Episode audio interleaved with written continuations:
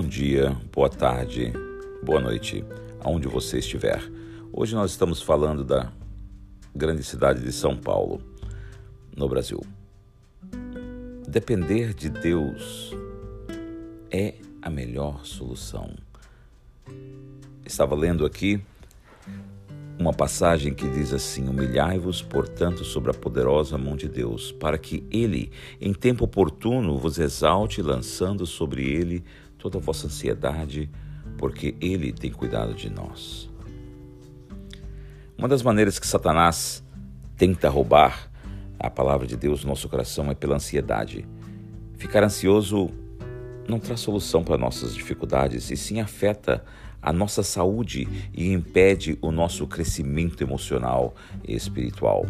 Será que nós imaginamos que somos capazes de solucionar os nossos próprios problemas? Nós somos poderosos o suficiente para não depender da, da ajuda do nosso Pai, nos julgando melhores, talvez, solucionadores do que Ele mesmo? Certamente as nossas ideias para resolver algo, ela não chegam nem perto da perfeição de Deus, o nosso Pai, que planeja tudo de forma assim tão minuciosa, fazendo com que todas as peças se encaixem de forma admirável. Aí vem aquele ponto que toca-se a nossa dependência e confiança em Deus. Ao entregarmos assim as nossas aflições a Deus, nós estamos demonstrando confiança nele, bem como a humildade no ato da entrega, reconhecemos a sua grandeza e o seu amor por causa do zelo que ele tem pela nossa vida. Depender de Deus é um privilégio. Ele mostra para nós assim aquele o privilégio de ser filho do Pai celestial. Depender dele não é algo que fazemos contrariado por falta de opção. Nós estamos diante do grande eu sou, o criador de todas as coisas, o Deus que é mais que suficiente, Ele é onipotente, Ele é onisciente e que principalmente Ele nos ama incondicionalmente. Por isso, eu tenho certeza que Ele cuida de nós, como diz a palavra. Nós devemos confiar todas as nossas situações da nossa vida a este Deus, esse grande Criador, pois esse exercício de fé nos fará crescer no seu relacionamento com Ele e nós podemos assim ter paz. Eu digo mais um, uma coisa: nós devemos ficar calmos, pois a nossa bênção chegará. Em Hebreus, no capítulo 11, versículo 11, é, conta-nos a história, ou ela repete a história do Velho Testamento que diz assim: Pela fé também a própria Sara recebeu poder para ser mãe, não obstante o avançado de sua idade, pois teve por fiel aquele que lhe havia feito a promessa. Muitas vezes nós olhamos e dizemos é, coisas impossíveis, como que isso vai acontecer? Mas se nós confiarmos nesse eu sou, eu tenho certeza que nós concretizaremos os nossos desafios.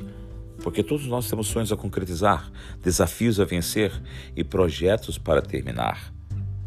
Mas em muitos momentos nós nos vemos diante de impossibilidades tão devastadoras que nos sentimos tão pressionados a desistir que parece até mais um alívio.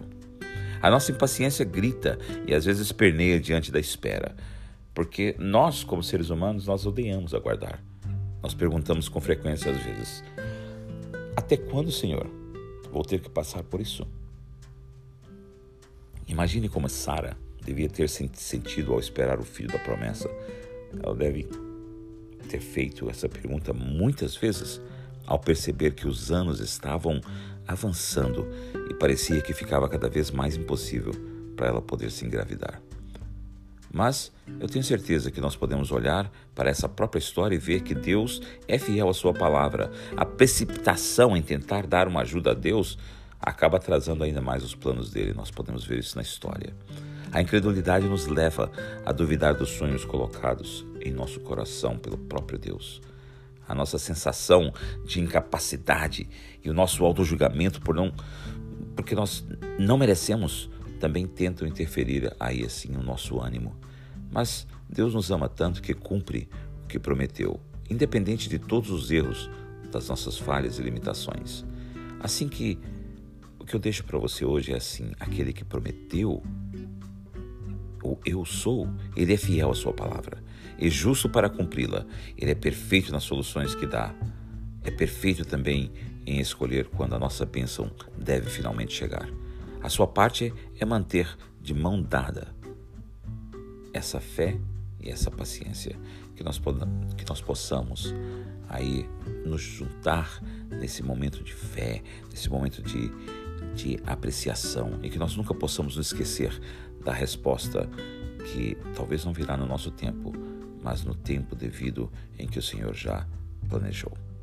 Que tenham um final de semana feliz e que possam desfrutar essa paz no Senhor. Que Deus o abençoe.